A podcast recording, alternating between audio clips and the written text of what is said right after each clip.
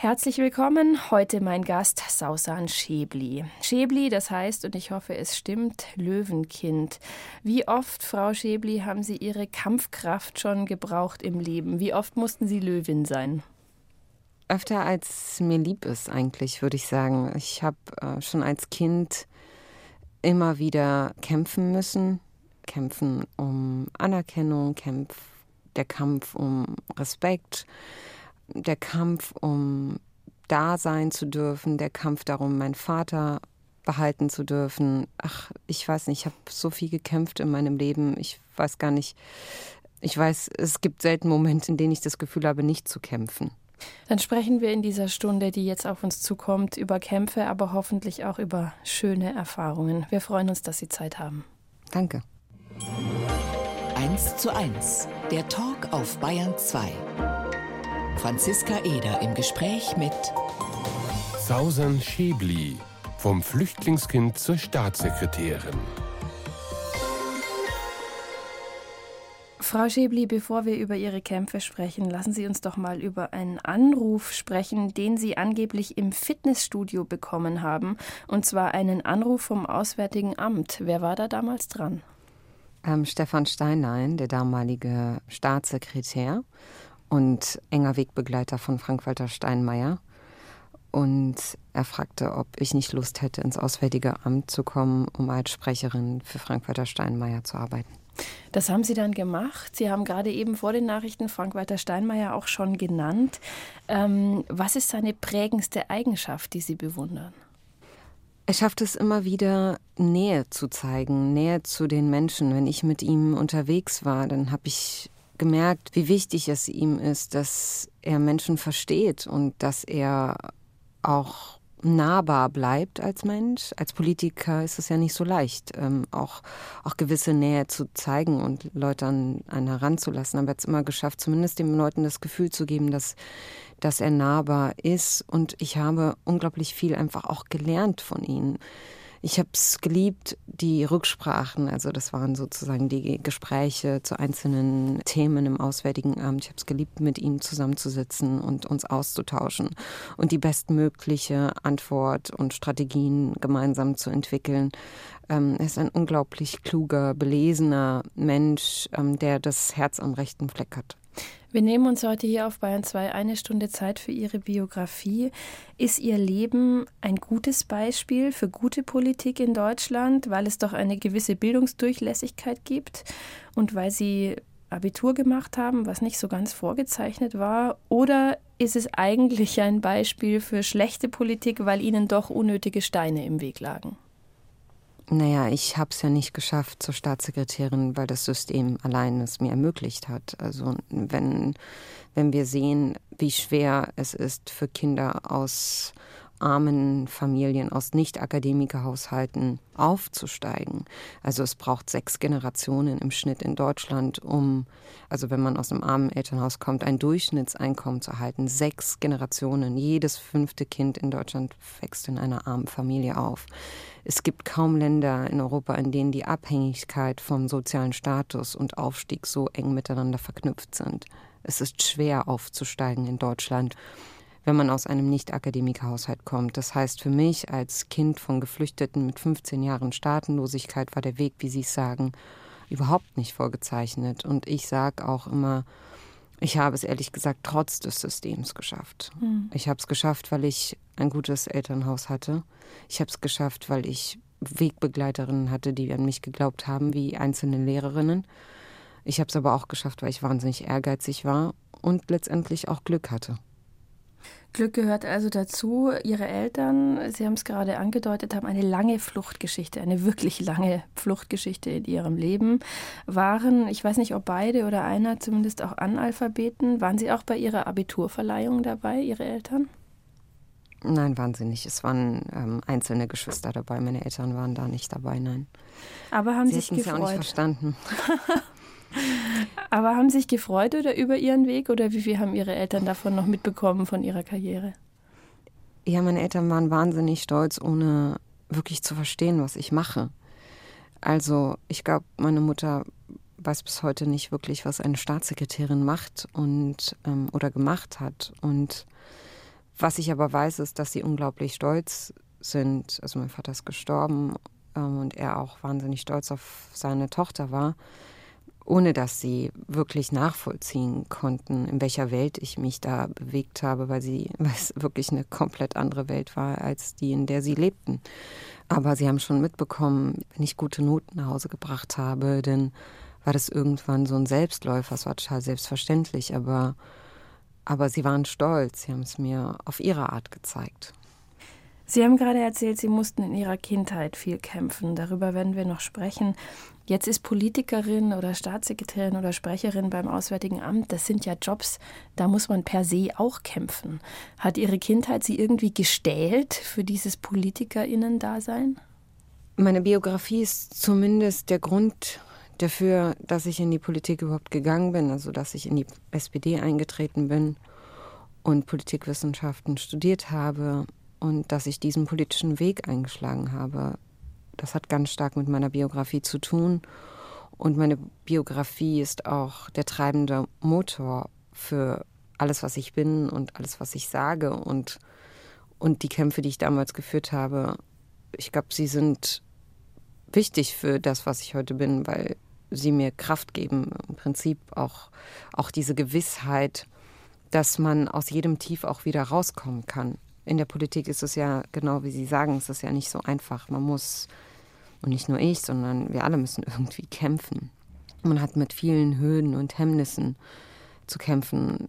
Und ich glaube, es hilft, wenn man so ein Urgefühl in sich trägt, dass man es irgendwie schaffen kann und dass nichts vorgezeichnet ist und dass man aus Tiefen auch immer ähm, rauskommt und auch ein verlorener Kampf ist ein verlorener Kampf in dem Moment, aber es hätte halt nicht sein sollen, sage ich mir immer. Und dann geht es auch wieder aufwärts.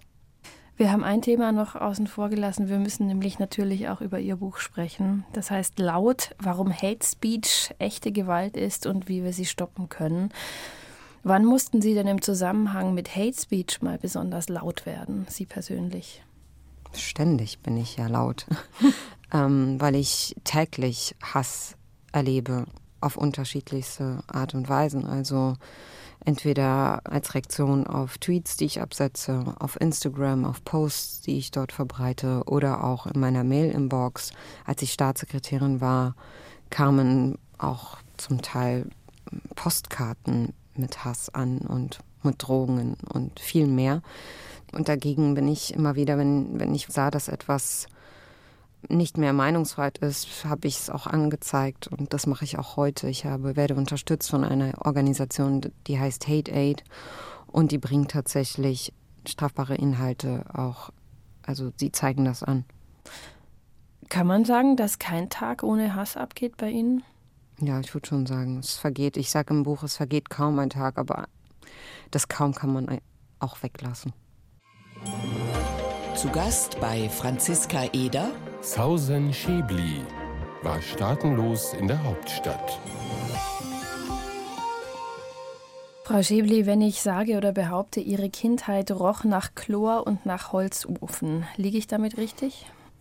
Zum Teil. Weil sie hatte auch wahnsinnig schöne Momente. Zum Beispiel, als mein Vater mir Fahrradfahren beigebracht hat. Das ist etwas, was ich nie vergessen werde. Und auch, dass unsere Wohnung einem Gemeinschaftszentrum glich, weil so viele Menschen immer bei uns waren. Und ich wirklich das Gefühl von Community immer erlebt habe. Und ich habe zwölf Geschwister, die so toll sind. Und natürlich hat man da auch ganz, ganz viele ganz schöne Momente. Aber der Geruch von Chlor, der ist, äh, der ist nachhaltig. Und, und das Holzhacken werde ich auch nicht vergessen. Also Holzhacken erschließt sich relativ einfach. Sie hatten einen Holzofen, mit dem geheizt wurde. Konnte man da Holz kaufen oder waren Sie tatsächlich als Familie doch auch wirklich arm und mussten das Holz sammeln? Das ist ja ein ziemlicher hm. Unterschied. Ehrlich gesagt weiß ich gar nicht, wo mein Vater das Holz her hatte, aber wir haben ja auch Kohle. Es hm. war nicht nur Holz. Aber mein Vater wollte immer ich glaube, sparen, weil er Angst hatte, dass, dass die Kohle nicht reicht. Und deswegen hat er, ich glaube, von draußen Holz gesammelt. Er hat, ich, hat, glaube ich, kein Holz gekauft. So viel Geld hätte er gar nicht gehabt. Sondern ich glaube, er hat von draußen immer Holz gesammelt und das dann oder auch geschenkt bekommen manchmal.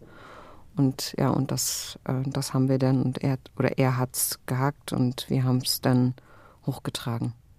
Das war in Berlin, ich nehme an, so Anfang der 80er Jahre, oder? Kommen wir noch aufs Chlor. War das Reinigungsmittel oder zu welchem Zwecke diente das Chlor? Äh, mein Vater hat ganz häufig Dinge von, also Dinge, die ähm, neben Mülleimanlagen mit nach oben gebracht, die er für verwendbar hielt. Und meine Mutter und er haben die Sachen dann immer mit Chlor gereinigt, also wenn das so Spielsachen oder ähnliches war, damit wir nicht mit schmutzigen Dingen gespielt haben, ähm, haben wir Chlor benutzt, um alles zu desinfizieren quasi. Ihre Eltern waren palästinensische Flüchtlinge, waren dann 20 Jahre lang im Libanon im Flüchtlingslager. Ihr Vater hat Asyl beantragt, ich glaube dreimal beantragt. Dreimal wurde er wieder ausgewiesen, dreimal kam er wieder zurück. Zweimal. Zweimal, zweimal. Eine unglaubliche Biografie. Und ich habe gelesen, Sie haben ihn als Fünfjährige in Abschiebehaft besucht. Was erinnern ja. Sie an diesen Besuch? Ehrlich gesagt kann ich mich an jeden Schritt erinnern, den ich gegangen bin, um diese Zelle zu erreichen, in der er weilte. Auf so einer Pritsche saß er da. Und ich konnte mich nur nicht mehr erinnern, dass er tatsächlich dann ein Jahr weg war. Also er wurde dann kurz danach abgeschoben und er war ein Jahr weg. Und das hat mir mein Bruder erzählt, mit dem ich gesprochen habe, ähm, für das Buch, weil ich ja vieles einfach nicht mehr wusste und und vieles auch verdrängt habe, unfassbar vieles verdrängt habe. Und er hat mir dann gesagt, dass das war das letzte Mal, als ich meinen Vater gesehen habe in dieser Abschiebehaft. Diese Abschiebehaft war auch nicht so weit von zu Hause entfernt. Das war ja das Brutale. Also er war irgendwie fünf Minuten zu Fuß oder drei, ja, drei bis fünf Minuten zu Fuß von zu Hause entfernt ähm, war diese Abschiebehaft. Und das Gefühl, ihn da in der Zelle zu wissen und ihn trotzdem nicht für uns zu haben, das war schon ziemlich heftig als Kind. Ja, und danach wurde er tatsächlich abgeschoben. Was war Ihr Vater für ein Mann? Wer saß da auf der Pritsche? Ein großer, starker Kämpfer, ein kleiner, drahtiger, durchhaltevermögender Mann. Was war er für ein Mann? Für mich war er der stärkste Mensch, den man sich vorstellen kann. Sehr wohl klar. Wie jemand, der so viel auf sich nimmt und ähm, um seine Familie zu retten. Mein Vater hat es ja nicht für sich gemacht, diesen ganzen, diese Schikanen auszuhalten. Er hätte äh, das vieles von dem, was er gemacht hat, hat er für seine Familie gemacht. Er wollte für uns Freiheit, er wollte für uns Bildung, er wollte für uns ein selbstbestimmtes anderes Leben haben. Und deswegen ist er nach Deutschland gekommen und ist immer wieder zurückgekommen das ist, er war schon eine Kämpfernatur und vieles von dem, was ich an Charakteristiken mit mir trage, glaube ich, habe ich, hab ich von ihm. War er geduldig mit Ihnen bei Ihren ersten Fahrradstunden? Ich kann mich gar nicht erinnern. Aber ich glaube, ich war gar nicht so schlecht. Was war denn Ihre Rolle in der Aber ich glaube nicht, dass er ein geduldiger. Mensch war. Ja. Nee, insgesamt nicht beim Fahrradfahren. Ich hab, der hatte, ich, der, wir hatten eine sehr, sehr enge Verbundenheit miteinander. Was war denn Ihre Rolle in der Familie mit diesen vielen Geschwistern, mit Ihren Eltern, die kein Deutsch sprachen? Ähm, was, was haben Sie da für eine Rolle erfüllt? Was, was mussten Sie oder vielleicht was durften Sie tun? Das waren so unterschiedliche Stufen. Also ähm, als ich noch klein war, haben meine älteren Geschwister natürlich ganz viel ähm, organisatorisches übernommen und waren auch für uns da. Meine Mutter konnte ja nicht für alle gleichzeitig irgendwie sorgen, sondern meine älteren Geschwister haben sehr viel an Fürsorgearbeit geleistet. Aber ich kann mich erinnern, dass ich auch noch zur Grundschule ging, ich weiß nicht welche Klasse, aber dass ich halt dass ich dann mit meinen Eltern zu den Ämtern gegangen bin, sie zu Ärzten begleitet habe und die und für sie übersetzt habe. Also ich war die Dolmetscherin, ich war die ich war diejenige, die sie begleitet hat und die ganzen Briefe ausgefüllt hat. Alle Formulare, die von uns verlangt wurden, habe ich ausgefüllt. Also dass diese Rolle, diese Verantwortung habe ich schon sehr früh übernommen. Sie waren ja dann später auch Staatssekretärin in Berlin und gleichzeitig haben Sie ja auch noch dieses Kindheits-Berlin sozusagen in den Knochen und in der Erinnerung. War das für Sie ein großer Gap? Ich stelle mir das ziemlich verrückt vor, da einmal durch die Welten zu wechseln. Ich kann mich an einen ziemlich krassen Moment erinnern. Da habe ich eine Gedenkstätte, ähm, das an die NS-Verbrechen erinnert, ähm, in Moabit eingeweiht als Staatssekretärin. Und in Moabit sind Sie auch groß geworden. Und nicht ja. nur das, ich habe auf diesen Gleisen als Kind gespielt. ohne zu wissen, was das für Gleise waren. Und ohne zu wissen, dass das riskant war, weil da immer noch Züge fuhren. Äh, später Züge natürlich, jetzt, es war ein Güterbahnhof. Und das war so ein unglaublich tiefer Moment. Also ich habe so, es kam alles wieder hoch, ja. Das Kind, das da spielte und diese ganzen alles, was ich hinter mir gelassen habe. Und jetzt stand ich da als Staatssekretärin. Ich habe offen darüber gesprochen in meiner Rede und das war ein unglaublich großer Moment. Was war Ihre größte politische Niederlage? Ich würde sagen, das negative Mitgliedervotum, als ich versucht habe oder als ich kandidiert habe für meinen Wahlkreis für den Bundestag, gemeinsam mit Michael Müller. Und die Mitglieder haben dann knapp entschieden, also ich 40 plus Prozent, er 50 plus Prozent, dass er der Kandidat ist für den Bundestag. Ich würde sagen, das war, das war schon die größte Niederlage. Wie schnell sprang da Ihr Kämpferinnenmotor wieder an danach? Ziemlich schnell. 1 zu 1 der Talk auf Bayern 2. Heute mit der SPD-Politikerin Sausan Schäbli. Sie hat außerdem ein Buch geschrieben, über das wir natürlich auch noch sprechen in dieser Sendung. Zunächst einmal ähm, steigen wir ein ins Thema, muss man eigentlich fast sagen, Hate Speech, über das auch das Buch geht. Ähm, Frau Schäbli, Sie sind praktizierende Muslimin, Feministin, hatten eine schnelle politische Karriere. Was von dem allen hat Ihnen das meiste Echo in den Medien und in den sozialen Netzwerken eingebracht oder vielleicht auch die meiste Kritik? Es ist, äh, ich glaube, meine Identität scheint zu provozieren.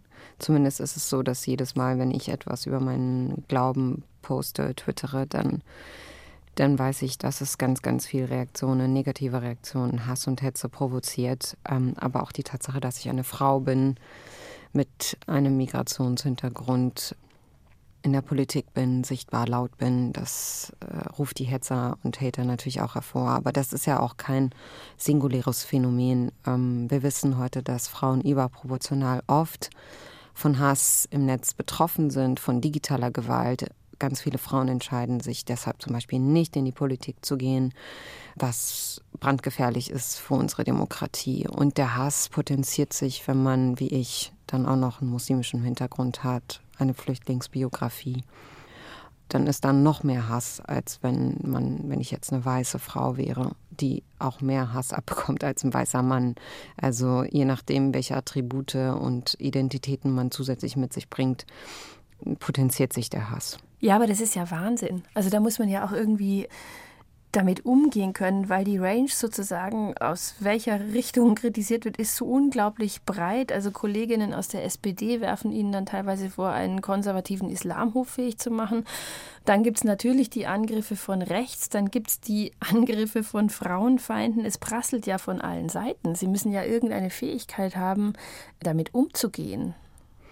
Ja, aber das natürlich lässt mich der Hass nicht kalt. Es ist ja nicht so, dass dass ich, ich bin ja auch nur Mensch, aber ich habe gelernt, ihn nicht so nah an mich ranzulassen. Und vor allem habe ich gelernt, dass er mich nicht ähm, zum Schweigen bringt. Das ist total wichtig. Ich habe einen resilienten Kern, der mir hilft, aufrecht stehen zu bleiben und dass mich dieser Hass nicht erschlägt. Ich glaube, das, das kann man lernen. Ich habe da bestimmte Methoden, in denen ich nicht alles lese. Also ich lese vielleicht 10 Prozent von dem, was auf Twitter an Reaktionen unter meinen Tweets ähm, aufpoppt. Ähm, einfach auch, weil das zu viel Gift ist und ich auch zu viel Kraft bräuchte. Kraft, die ich lieber einsetze, um mich für Themen stark zu machen, für die mein Herz ähm, brennt. Also das ist, man kann lernen, damit umzugehen. Wichtig ist, dass wir Menschen, nicht nur mich, weil es geht am Ende nicht um mich, diese Leute greifen nicht mich als Sausan Schäbli an, die kennen mich nicht, sondern sie greifen die Werte an, für die ich stehe, eine diverse, plurale Gesellschaft, in der Menschen unabhängig von Herkunft und Religion, auch Musliminnen natürlich einen Platz haben. Und das muss man sich immer wieder sagen. Wichtig ist, dass die Betroffenen von Hass eben nicht allein sind, ja, dass wir uns als Gesamtgesellschaft solidarisch zeigen, dass wir Zivilcourage zeigen, dass wir einschreiten, dass wir, dass wir laut sind, wenn wir sehen, dass jemand Hass erlebt, weil Hass ist nichts anderes als digitale Gewalt. Und der Mord an Walter Lübcke hat ja auch gezeigt, dass Hass töten kann. Das ist gefährlich. Das ist nicht etwas, was nur die einzelnen Betroffenen angeht. Deswegen ist es wichtig, von, wenn wir von dieser persönlichen Ebene bisschen wegkommen, wenn es um das Buch geht, weil ich, ich möchte mit meiner Geschichte, und deswegen erzähle ich meine Geschichte, ich möchte mit meiner Geschichte einfach Leute dazu bringen, ihr Verhalten im Netz zu reflektieren und zu sehen, dass sie einschreiten, dass sie ihre Beobachterrolle verlassen. Wenn wir sehen, wie ein Mensch auf der Straße geschlagen wird, dann rufen wir zumindest die Polizei. Weil wenn wir das nicht tun, dann wäre das unterlassene Hilfeleistung. Es wäre strafbar. Aber jeden Tag beobachten wir, wir wie Tausende von Menschen, weltweit Millionen von Menschen, digitale Gewalt erleben und tun dagegen nichts weil viele der Meinung sind, das geht uns nichts an oder das ist mir zu viel oder, oder was auch immer für Argumente dann immer kommen. Die schönsten Argumente sind ja dann, wenn Leute mir sagen, ja, dann hör doch auf zu twittern oder sei doch ein bisschen stiller, als wenn das die Lösung ist. Also nicht die Hater sind das Problem, sondern diejenigen, die die sich gegen den Hass stark machen. Das ist teilweise echt absurd. Also wieder eine Täter-Opfer-Umkehr, die es so oft gibt. Aber dann kommen wir doch mal vielleicht zu einer konkreten Handlungsanleitung. Sie sind ja leider persönlich betroffen und andererseits durch Ihr Buch auch Expertin. Wenn ich sehe in den Kommentarspalten, da wird jemand angegriffen, da gibt es digitalen Hass, was ist dann sozusagen die Handlungsaufforderung an die Menschen, die das sehen? Was sollen die tun? Vielleicht wichtig ist, das vorzustellen. Also jeder Einzelne kann was tun. Ich sage gleich auch, wie man ganz konkret vorgehen kann. Aber natürlich ist wichtig, dass, dass die Politik auch ihrer Verantwortung gerecht wird. Wir haben ja eine Gesetzgebung mit dem Netzwerkdurchsetzungsgesetz, das der Regulierung von Social-Media-Plattformen dienen soll. Also es soll die Plattform dazu bewegen, Hass auch zu löschen, ihre Meldeverfahren transparenter zu gestalten. Also wenn ich zum Beispiel Hass melde, dann muss ich eigentlich wissen, was danach damit passiert, was heute nicht so wirklich transparent ist. Also die Beschwerdeverfahren transparenter zu gestalten, dass Hass gelöscht wird, dass Daten von, von Leuten rausgegeben werden, also von Täterinnen rausgegeben werden. Auch das ist nicht so einfach. Aber wir haben hier eine Gesetzgebung mit dem Netzwerkdurchsetzungsgesetz, was wir besser umsetzen müssen. Das ist das eine. Ich glaube, das ist auch das Wichtige, weil der Rahmen muss stimmen. Es kann nicht sein, dass die digitalen Social-Media-Plattformen das Gefühl haben, sie können hier schalten, walten, wie sie wollen. Sie werden nicht zur Rechenschaft gezogen und der Hass kann sich da verbreiten, ohne dass da irgendwer Verantwortung übernimmt. Das darf nicht sein. Also hier ist Politik gefragt. Aber auch jeder Einzelne von uns kann etwas tun. Wenn ich zum Beispiel sehe, dass eine Person Hass erfährt, digitale Gewalt erlebt im Netz, dann kann ich der Person zum Beispiel entweder öffentlich oder nicht öffentlich eine solidarische Nachricht schreiben. Ich kann ihr sagen, dass ich zu ihr stehe oder dass ich das sehe und Hilfe anbieten oder was auch immer. Ein kleines Zeichen der Solidarität ist total viel wert. Wenn man sich nicht traut, das sofort öffentlich zu machen, dann kann man das auch in direkter Nachricht machen. Viele haben ihre Direktnachrichten auf oder man kann auf ähm, Instagram eine Message schicken oder ähnliches. Am besten ist es aber, man ist selber aktiv im Netz. Man hat einen Account, den man auch nutzt, um laut zu sein. Also viele Menschen, mit denen ich spreche, die sagen mir immer, naja, ich habe einen Twitter-Account, aber irgendwie nutze ich den nicht, ich beobachte nur. Oder ich lese nur von anderen. Ja, aber das reicht ehrlich gesagt nicht. Mhm. Zu lesen und nur zu beobachten, während um uns herum irgendwie vieles zusammenbricht, ist einfach nicht die Lösung. Und deswegen ist Zivilcourage ein wichtiges Instrument des Lautseins und, und einen eigenen Account, in den ich selber, auf dem ich selber Position beziehe, mich einmische in Themen, die mich bewegen. Ähm, es müssen auch nicht die Themen sein, für die ich mich jetzt einsetze, aber auf jeden Fall ist es wichtig, dass wir diesen Haterinnen nicht das Netz überlassen. Wissen Sie, viele sagen, naja, wir machen das ja wichtiger, wenn wir da unterwegs sind, wenn wir uns zurückziehen, werden die sozialen Medien und Twitter nicht so wichtig. Aber die Zahlen sprechen einfach dagegen. Bereits heute sind über eine halbe, also mehr als die Hälfte der Menschheit tauscht sich in den sozialen Medien im Durchschnitt zweieinhalb Stunden über Social Media aus. Hm. Mehr als die Hälfte der Menschheit. In Deutschland sind 87 Prozent der Deutschen sind in den sozialen Medien unterwegs. Das heißt, das Internet, die sozialen Medien wird es geben. Die werden nicht einfach so verschwinden. Das ist eine Illusion anzunehmen, dass sie einfach so verschwinden und dass wir uns, wenn wir zurückziehen, dass alles besser läuft. Nein, 92, äh, also es ist einfach 92 Prozent haben ein iPhone und auch Apps, wo sie miteinander kommunizieren und interagieren. Es wird nicht verschwinden. Das Internet wird da bleiben. Und wir haben in der Vergangenheit gesehen, dass rechte Netzwerke dieses Netz unglaublich effizient nutzen, um ihre Agenda durchzusetzen, um unsere Demokratien ins Wanken zu bringen, um Menschen wie mich zum Schweigen zu bringen, ja? Da ist nichts zufällig, das ist organisiert, das ist orchestriert. Und das Netz müssen wir für uns zurückgewinnen. Und das passiert nicht, indem wir schweigen, sondern indem wir laut sind. Eine Stunde, zwei Menschen im Gespräch auf Bayern 2. Franziska Eder trifft Sausen Schäbli. Laut gegen Hate Speech.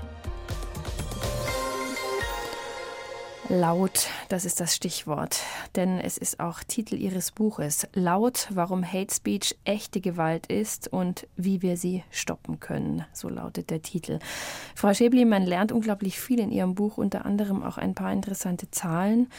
Es ist so, dass sich knapp 30 Millionen Menschen in Deutschland ehrenamtlich engagieren und Sie sagen, eigentlich müssten genau die digital auch laut sein und sich auch mehr engagieren, oder? Also eigentlich ist es doch erschreckend, wie schweigend die Mehrheit so ist.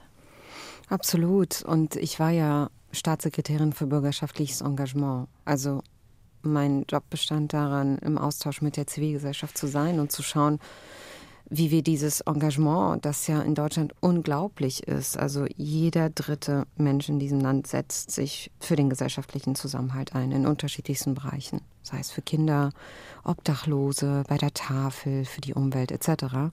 Und ich habe ja gesehen, wie teilweise selbstlos dieses Engagement ist, altruistisch. Die Leute arbeiten und haben dann nach der Arbeit nochmal ein Ehrenamt bekleidet.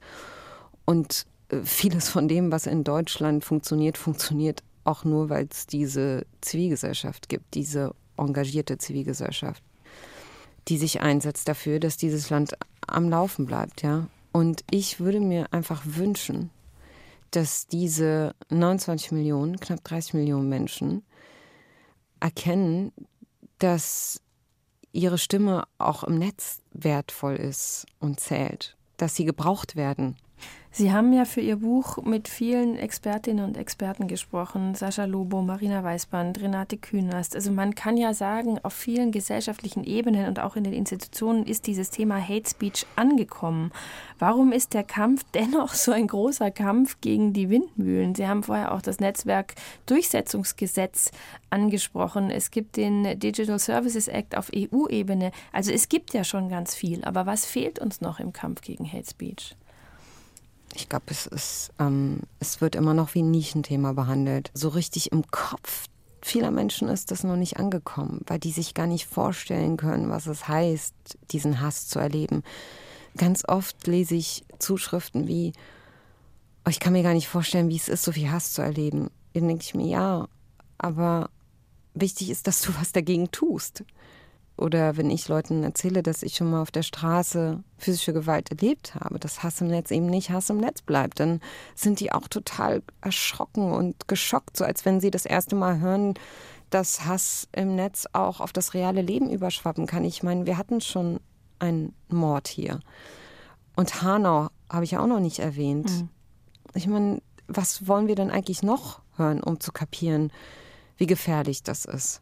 Und dass es eben nicht so ein Nischenthema ist und keine Bagatelle ist, wenn man digitale Gewalt erlebt. Was war die Situation, in der Sie angegriffen wurden, physisch? Was ist da passiert? Da hat mich ein, ein Mann ähm, geschubst und gesagt, ich soll mich aus Deutschland verpissen. In Berlin war das nämlich an? Oder? Ja, ja, es war mhm. in Berlin, ja. Mhm. Auch da noch einmal die Frage nach dem Kämpferinnenmotor. Kam der da auch schnell wieder nach diesem Angriff? Das war wirklich ein Moment, der leider nachwirkt bis heute, weil ich mich seither weniger sicher zumindest fühle. Also ich laufe weniger entspannt durch Berlin. Abends kaum noch allein oder wenn ich das tue, dann schicke ich ähm, Freunden, Bekannten, meinem Mann einen Live-Standort, damit die genau wissen, wo ich bin. Das Sicherheitsgefühl hat seither schon nachgelassen, aber nicht dazu geführt, dass ich schweige. Wie so viele andere. Das ist ja eigentlich Ihr Buch, oder? Ein Appell an die schweigende Mehrheit. Auf jeden Fall. Mein, mein Buch ist ein Appell an alle, die Beobachterrolle zu verlassen und endlich Zivilcourage zu zeigen, sich mit den Opfern ähm, zu solidarisieren. Und ich würde mir wünschen, dass Menschen ihr Verhalten im Netz reflektieren und erkennen, dass eben Hass gegen Einzelne nicht allein die Betroffenen etwas angeht. Er geht uns alle etwas an. Es geht um unsere Demokratie. Deswegen sage ich auch, mehr als Morddrohung macht mir echt Sorgen, dass so viele sehen und, und nicht erkennen, dass es wichtig ist, ihre Stimme zu erheben. Sprechen wir da auch über eine bildungspolitische Diskussion? Also ich habe zwei Auf Töchter. Ich habe zwei Töchter, da gibt es manchmal so lustige Flyer von Medienpädagogik angeboten, die kommen dann mal so an die Schule. Aber ein Fach wie digitale Kompetenz gibt es im Jahr 2023 an den Schulen in Deutschland nicht. Absolut wichtiges Thema. Es ist ja es sind ja nicht nur wir Erwachsenen betroffen von Hass im Netz.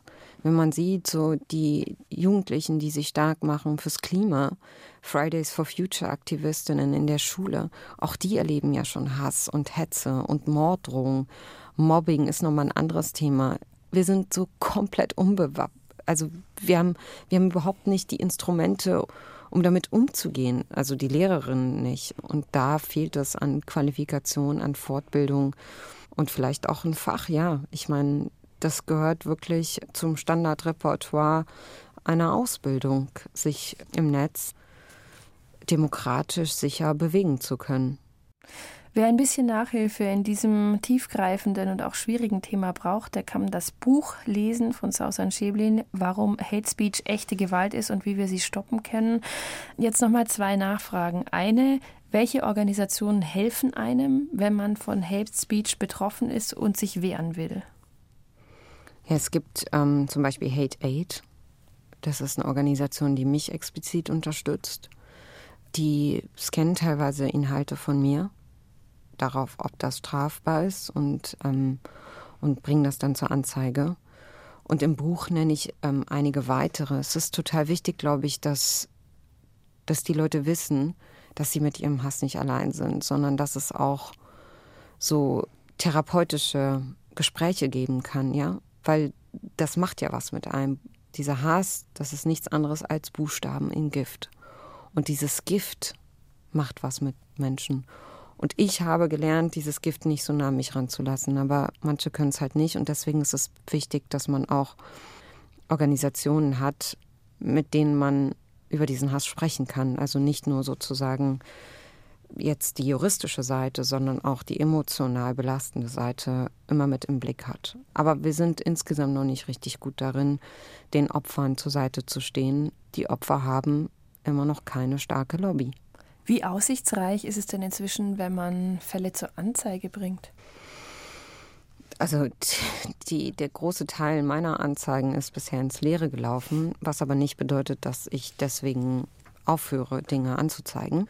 Es ist total wichtig, dass wir es tun. Aber umso wichtiger ist es, dass unsere Justiz sensibilisiert wird. Und ich habe jetzt gerade einen Fall, wo eine Richterin entschieden hat, dass eine Beleidigung, eine, ich werde sie nicht reproduzieren, weil sie wirklich schlimm ist, eine Beleidigung gegen mich von der Meinungsfreiheit gedeckt ist, mhm. weil ich eine öffentliche Person bin.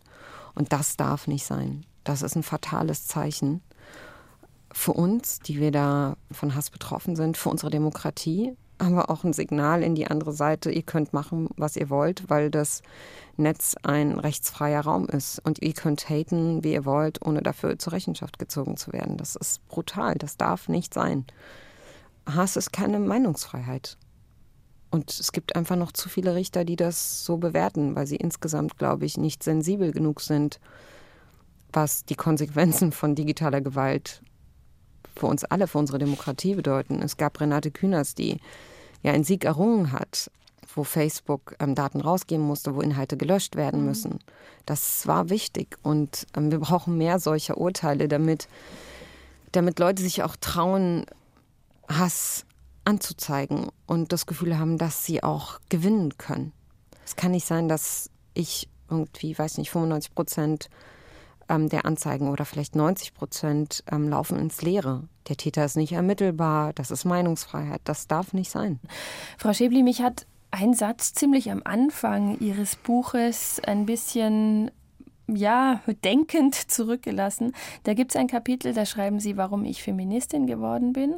Und dann kommt da der Satz, zu oft hatten Neid und Missgunst von Frauen mein Leben erschwert. Also nochmal Stichwort Solidarität. Wie oft haben denn Frauen ihr Leben schwerer gemacht? Ich weiß nicht, ich kann das jetzt nicht zählen. Zumindest haben sie selten mein Leben leichter gemacht.